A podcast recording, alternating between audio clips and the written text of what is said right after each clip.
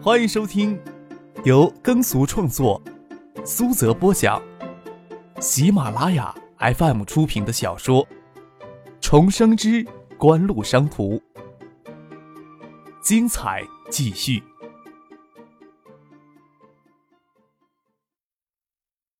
第八十一集。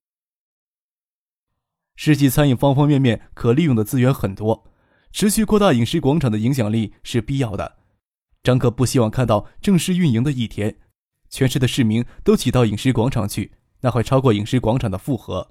但是城南区却希望能够隆重一些，还是集中做了一些广告攻势。那天是星期六，唐静也不需要上夜自修。之前张克答应过杜飞，这几天跟唐静会去盛世年华捧场的。对于从未涉及迪厅之类的娱乐场所的唐静来说，多少有些期待。张可在学校外面混到放晚学，杜飞提议去四凤桥吃晚饭。张可心想自己去不愁没有位置，但是无数人在外面排队，你插到人家前面去，不是欠骂吗？张可坚决不做这种蠢事儿，他宁可在学校附近找家干净的小店吃晚饭。吃过晚饭，赶到四凤桥，才觉得场面热闹过头了。四凤桥的路口交通都给堵住，站在桥的这边，就看到桥那头挤挤挨挨的全都是人头。张克的第一感觉就是，海州市市民的夜生活太压抑了。邵志刚看了盛兴在省城东林广场搞的推介会，觉得形势很不错，也应和宋培明大搞一场的念头。虽然没有太多的经费，是文艺团加上几个过气明星搭档的公开演出，经过广告之手的魔力渲染。对九五年几乎没有承包过演唱会的海州市来说，还是相当有吸引力的。热闹是热闹了，可是眼下有这个必要吗？这只能加深市民对这个活动的印象，反而减淡了对饮食广场的认识，得也至于出现这个太坏的结果。邵志刚、宋培明已经预料到会出现这样的场面，从下午就临时限制机动车进入四凤桥路段。唐静倒是给唐静倒是过节一样的兴奋，小脸潮红。他还没有见过海州市有这么热闹的节日气氛，一只手牵着热气球，一只手给张克握着，怡然自得的在人山人海中散步着。挤到迪厅门口，张克怀疑自己瘦弱的身躯能不能挤进去，让杜飞在前面开路，他拉着唐静往里挤，吸着的气球到半途给扯断了，到里层已经是一身汗了。迪厅这时候已经停止进人了，剩下在门口等他们。张克问他卖了多少门票，剩下说两千张，不敢再卖了。他哥拉了人堵在门口。张克心想，还好盛清没让钱烧花眼。盛世年华虽然是海州市此时最大的迪厅，但只是按照两千人设计的。盛清让人堵在门口，出一人才让进一人，剩下领着张克他们进去。堵在外面的市民就有人开骂。张克早知道会有这样的结果，只得缩着头往里走，背脊甚寒。盛世年华的进口通道就像深邃的时光隧道，四壁都是半透明的钢化玻璃，里面缀着装饰用的星形彩灯。入口处幽暗而神秘，还没有进入大厅，就感觉到节奏的动感。隧道入口还有一道门，包裹皮革的门将喧嚣的音乐封锁在里面的大厅。但是张克站在门外，还是强烈的感觉到那地动山摇般的节奏从四壁传来。褐色皮革探出两只青铜兽头，好像是血痣。杜飞迫不及待地推开皮革门，音浪扑来。张克倒是一惊：“怎么样？”张克只得从杜飞的嘴型与他得意洋洋的神色识辨出他的话，手给唐静拽着，他的小手又紧了紧，可见他是多么的紧张又是兴奋。虽然里面拥挤，但是比围在外面的人群好一些，舞池可以同时容纳四五百号人。这时候音浪滚滚，只怕挤进去上千人。舞池打通上下层。最里面有个小小的高台，又见熟悉的钢管，可惜不见舞娘。四周围最多有四百多个座位，还有许多人拿着啤酒、饮料站在那里。北侧有一个环形大型吧台。张克跟着盛夏、杜飞一直走到二楼的包厢，才松了一口气。包厢的隔音效果还相当不错，隔着钢化玻璃可以看见高台及高台下面一小片舞池的情形。有两个舞娘从舞池手撑着地跳上高台狂舞。还可以看见音响师与 DJ 在后台渲染狂热的气氛。盛清做这行还是真有一套，进场子感觉血管跟着音响跳动起来。侧眼看见唐静额头都渗出细汗来。剩下去找盛星，杜飞陪着出去，张克将唐静拉到怀里，头枕在他的肩膀上，跟他一起看着外面沸腾迎天的场面。要不要活动活动？人太多了。唐静有些不好意思，身子跟着隐约进来的音乐在晃动。张克伸过手，将包厢的门打开一条缝，热血沸腾的音乐瞬间包裹住他们两个人。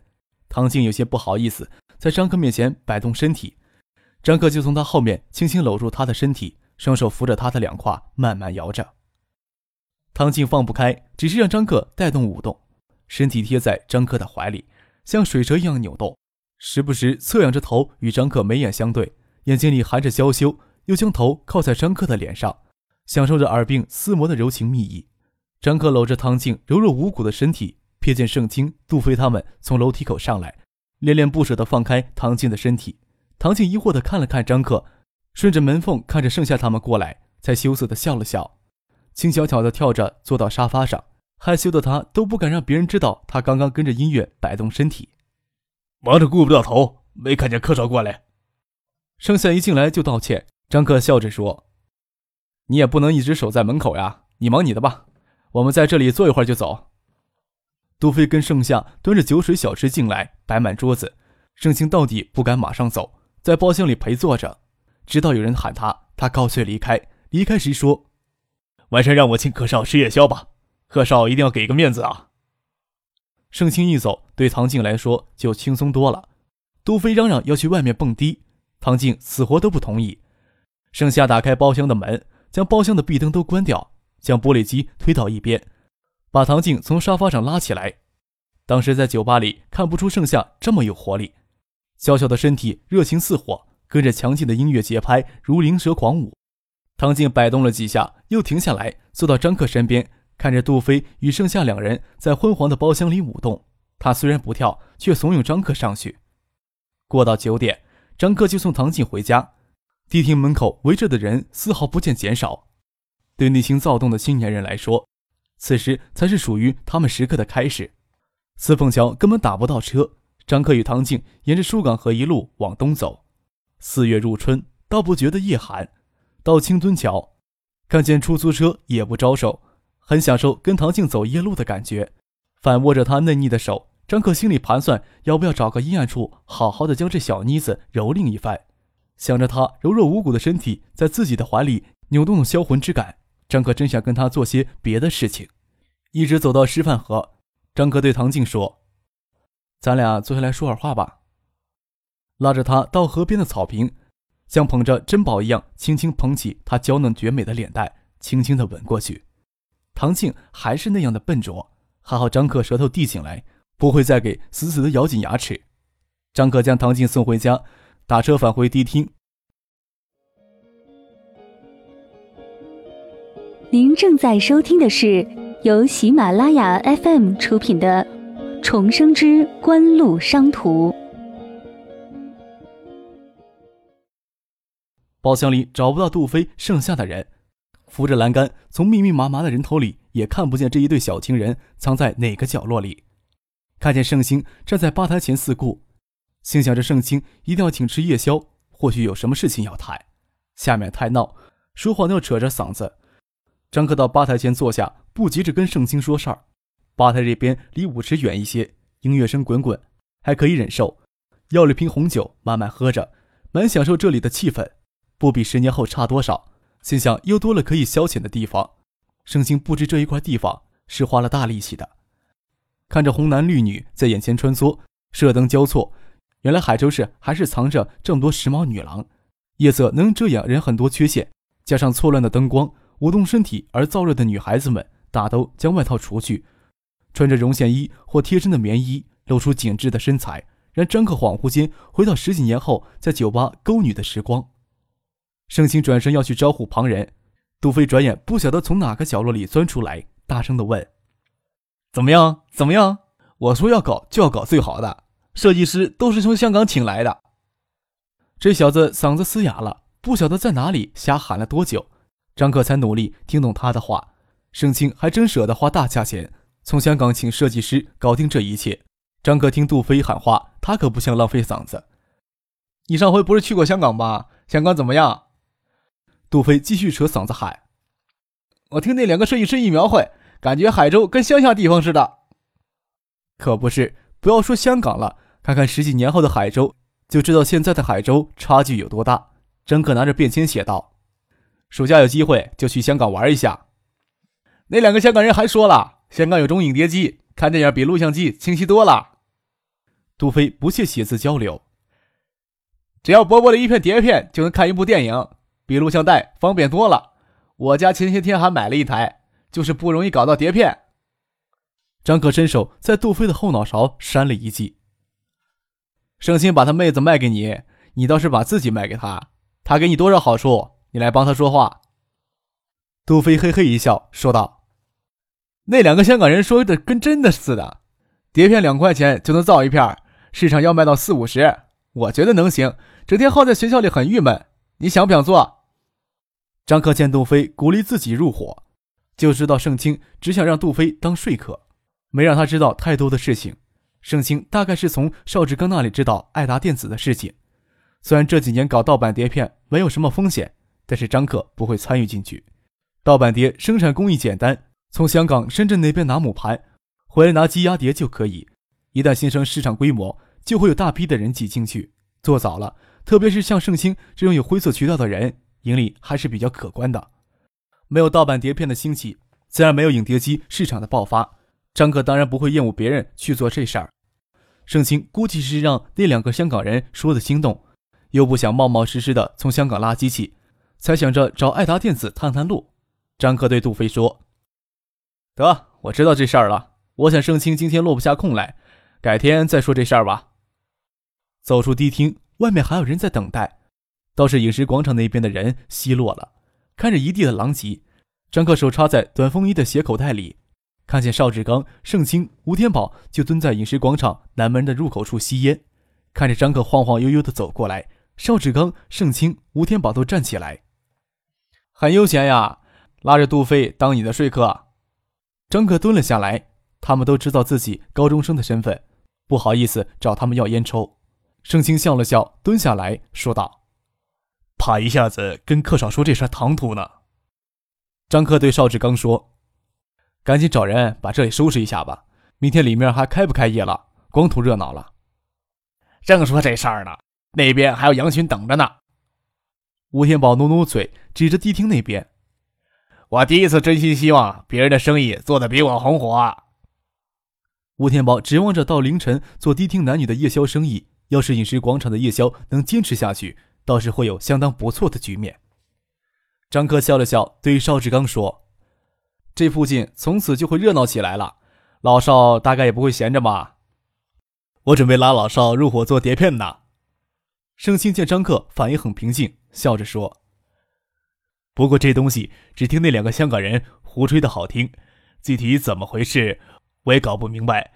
听说克少对这种东西挺在行的。”张克侧头看了邵志刚一眼，从他的眼睛里看不出他是怎么想的。要是邵志刚能看到盗版碟片真正的市场前景，说不定他会心动的。这时候只怕他未必会趟这趟浑水。吴天宝见张克不回应盛清的话，笑着帮盛清回旋，说道：“葛少爷饿了吧？到我店里尝尝夜宵怎么样？帮忙提提意见。”张克按着膝盖站起来，朝吴天宝的店走过去。盛清与吴天宝猜不透张克的心思，转头看向邵志刚。邵志刚笑了笑。盛清的话让人听了很不舒服。张克明可以将脚下的这块地拿下来，他却甘心的放过，哪里会看上盗版影碟机这玩意儿？但是爱达电子既然在搞影碟机，对碟片的生产情况也是清楚的。拍了拍屁股，站了起来，跟在张克后面进了店里。邵志刚、盛清、吴天宝赶到店里，张克已经在大堂正中央的桌子前坐了下来，拿着菜单报菜名，让吴尊写下。张克点过菜。将菜单递给邵志刚他们，邵志刚刚把吴尊写好的菜单拿过来看了看，添了两个菜，就让他下去准备。张克合掌，手肘撑在桌子上，说道：“这事儿可以做，但是怎么做，别问我，搞得我好像真的很在行似的。”盛清尴尬的笑了笑，解释道：“前些天听老少提起爱达电子会生产影碟机，我们可不敢跟客少抢肉吃。”总得找个汤水足的呀，你倒是想想看。张克笑着说：“要抢趁早抢，还有汤喝，吃个一两年，小心骨头都给别人吃掉了。”盛清可不知道张克这绝对是善意的警示，只当他开玩笑。既然张克不高兴说这个话题，大家自然没有提起。正胡扯着，感觉店门口有人影晃过，张克抬头看过去，爸爸跟唐学谦还有司机刘文斌走进来，马上收敛姿态问道：“你们这时候赶过来做什么呀？”唐学谦笑着说：“就许你坐这里边。”张之行抬手看了看表，看过吴天宝。盛清、邵志刚三人，就对吴天宝有些印象，但是记不起在哪里见过他。对张克混在成人圈子，他也不意外，说道：“今天这边很热闹啊，连四凤桥都给堵了。总是要吃夜宵，就赶过来看看这边有没有吃的东西。要不坐一起吃吧？”张克问道。唐学谦倒是不拘束，就坐到张克旁边。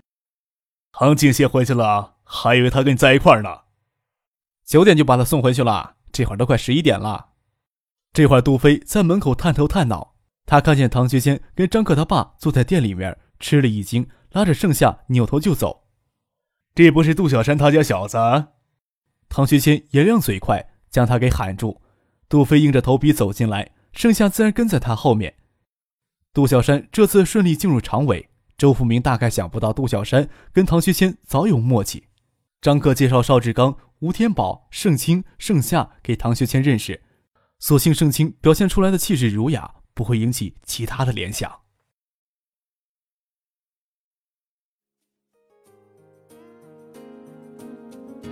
听众朋友，本集播讲完毕，感谢您的收听。